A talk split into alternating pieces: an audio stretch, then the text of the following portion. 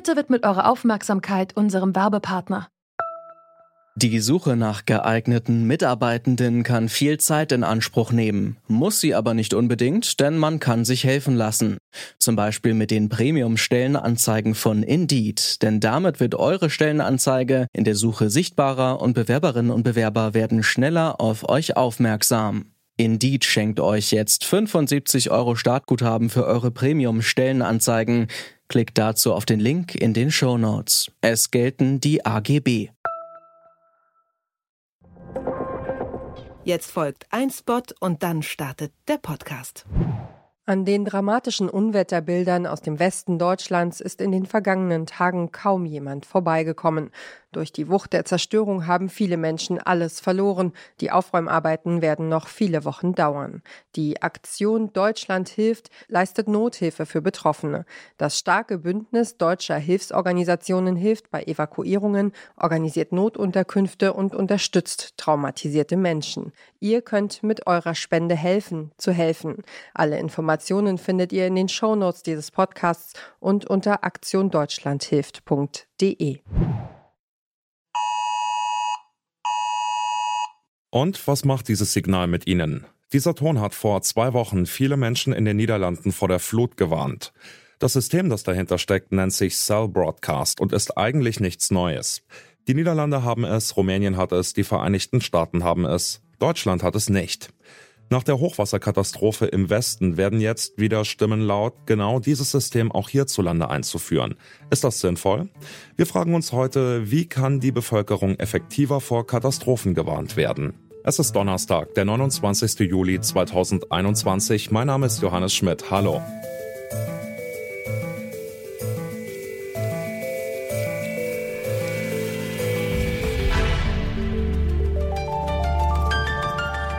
Zurück zum Thema. Cell Broadcast heißt grob übersetzt Funkzellenrundfunk. In der aktuellen Debatte ist oft von Warn-SMS die Rede, auch wenn die Warnhinweise streng genommen gar keine SMS sind. Diese Technik soll bei Naturkatastrophen oder auch Terroranschlägen die Menschen mit einer Mitteilung direkt auf das Handy warnen. Jetzt will auch die deutsche Bundesregierung dieses Warnsystem einführen. Neben Sirenen und Handy-Apps würde es eine weitere Möglichkeit bieten, die Bevölkerung zu alarmieren. Wie genau das funktioniert, das habe ich mir von Manuel Atug von der AG Kritis, die sich mit kritischer Infrastruktur beschäftigt, erklären lassen. Es ist fast vergleichbar wie SMS, allerdings ist es keine SMS-Funktion. Das heißt, Sie bekommen eine Warnmeldung direkt aufs Handy transportiert und es funktioniert so, dass die Basisstation, also die Sendeeinheit, der Mobilfunkmast, quasi dann eine Textnachricht über einen speziellen Kanal auf alle Telefone pusht und jedes Telefon, was einfach in der Signalreichweite ist, empfängt diese Warnnachricht und zeigt sie dann direkt auf dem Display an und je nach Alarmstufe kann es sogar einen Alarmton geben, auch wenn der Ton stumm geschaltet ist. Allerdings haben wir ja eigentlich in Deutschland schon zum Beispiel Alarmsirenen oder auch diverse Warn-Apps. Inwiefern wäre Cell Broadcasting denn da jetzt eine wichtige Ergänzung? Also bei den Sirenen muss man sagen, die wurden ja nach dem Kalten Krieg von der Bundeshoheit und auch dem permanenten Betrieb der Wartung an die Länder übergeben. Das ist einige Jahrzehnte her und die haben das dann ein bisschen vernachlässigt und seitdem gibt es nicht mehr so viele funktionale Sirenen. Das hat man ja dann letztes Jahr auf dem Warntag erlebt, dass da kaum was funktioniert hat.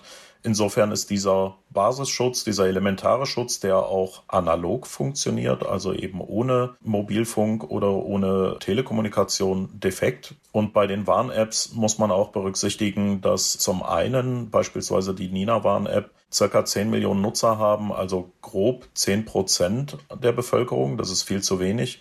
Und zum anderen natürlich, wenn vorab gewarnt wird, dann kommt diese Warnung natürlich an. Wenn aber dann in einem Katastrophengebiet, sei es Strom oder äh, der Mobilfunk oder beides ausfallen, dann natürlich so eine Warn-App nicht mehr funktionieren kann. Das ist immer ein Zusammenspiel, was sinnvoll interagieren muss. Und da wäre Cell Broadcasting eine hervorragende und sinnvolle Ergänzung, die eigentlich von allen schon seit Jahrzehnten im Katastrophenschutz gefordert wird. Und wie ist es mit dem Thema Datenschutz? Sehen Sie da die Gefahr, dass das Cell Broadcasting irgendwie missbraucht werden könnte? Tatsächlich ist der Datenschutz bei äh, Cell Broadcast Messages belanglos, da das Telefon ja nicht gezielt kontaktiert wird und auch nicht eine Rückmeldung mit Standort mit verschiedenen Sendekennungen zurückmeldet, sondern tatsächlich nur die Cell Broadcast Meldung vom Sendemast an alle im Empfangsgebiet erreichbaren Telefone quasi einseitig ausstrahlt und gar nicht feststellen kann, wer hat das wann wie wo bekommen, sondern permanent weitersendet. Und damit ist das die datenschutzärmste, sicherste und am besten in einer lokalen Region verbreitbare Art, eine Warnung zu kommunizieren. Doch es reicht nicht aus, dass Menschen eine Warnung erhalten. Entscheidend ist, sie müssen diese verstehen und ernst nehmen. Genau das scheint auch bei der Hochwasserkatastrophe ein Knackpunkt gewesen zu sein.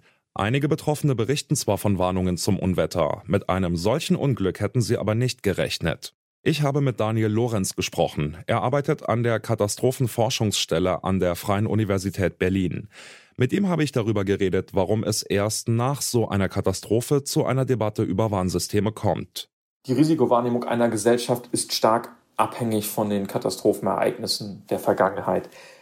Wir sprechen auch in der Forschung vom sogenannten Verletzlichkeitsparadox. Das besagt, dass Katastrophen umso gravierender eine Gesellschaft treffen, je weniger vorher sich in der Gesellschaft ereignet hat. Entsprechend und so tragisch das in diesem Fall ist, gilt, dass Lernprozesse auch häufig erst durch Katastrophen ausgelöst werden. Meine Hoffnung ist, dass diese Lernprozesse jetzt auch wirklich stattfinden. Im Vorfeld der Flutkatastrophe gab es ja vereinzelte Warnungen an die Bevölkerung, aber offenbar hat das wenig gebracht.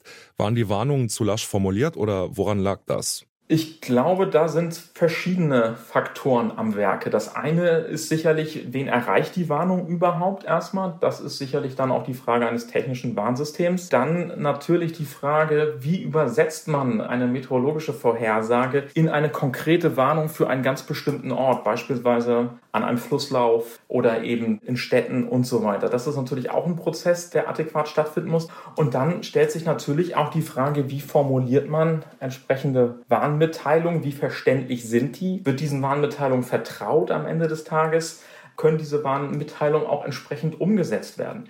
Wenn es äh, vor Ort wenig Vorkenntnis oder wenig Vorerfahrung gibt mit derartigen Ereignissen, ist es natürlich schwer, die Menschen entsprechend dann zu für ihre Verhältnisse außergewöhnliche Schutzhandlungen zu motivieren. Wie muss denn eine solche Warnung aufgebaut und formuliert werden? Sehen Sie da einen Nachholbedarf, was die Gestaltung von solchen Mitteilungen angeht? Es ist sicherlich ein Teil des Problems. Dazu ist natürlich die Problematik da, wann warnt man zu viel, wann warnt man zu wenig und was ist so das richtige Maß, das man eigentlich braucht.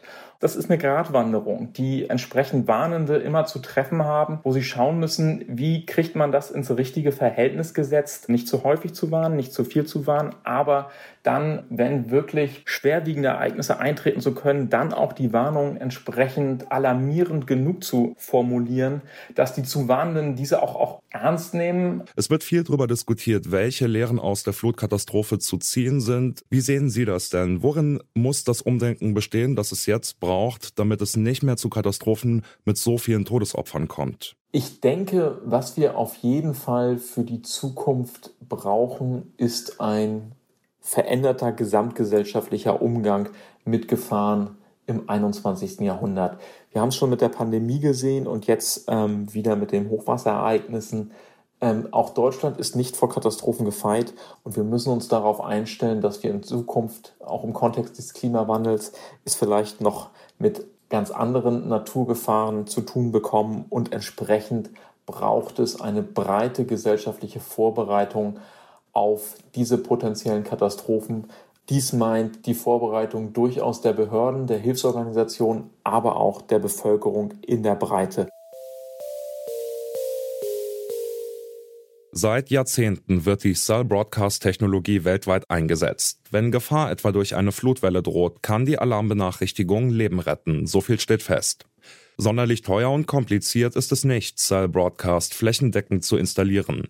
Warum also kommt das Thema erst nach einer solchen Katastrophe auf den Tisch? There is no glory in prevention, sagt unser Gesprächspartner Manuel Atug mit Blick auf das politische Alltagsgeschäft. Das mag der Grund dafür sein, dass Cell Broadcast hierzulande bisher keine Rolle gespielt hat. Das muss sich jetzt aber ändern, da sind sich die Experten einig. Und dabei geht es nicht nur um die Technik, was mindestens ebenso wichtig ist. Die Bevölkerung muss dafür sensibilisiert werden, Warnungen gleich welcher Art einzuordnen und ernst zu nehmen. Das war's für heute. An dieser Folge mitgearbeitet haben Claudia Peissig und Ole Zender. Chef vom Dienst war Kai Rehmen und mein Name ist Johannes Schmidt. Auf Wiederhören. Zurück zum Thema vom Podcast Radio Detektor FM.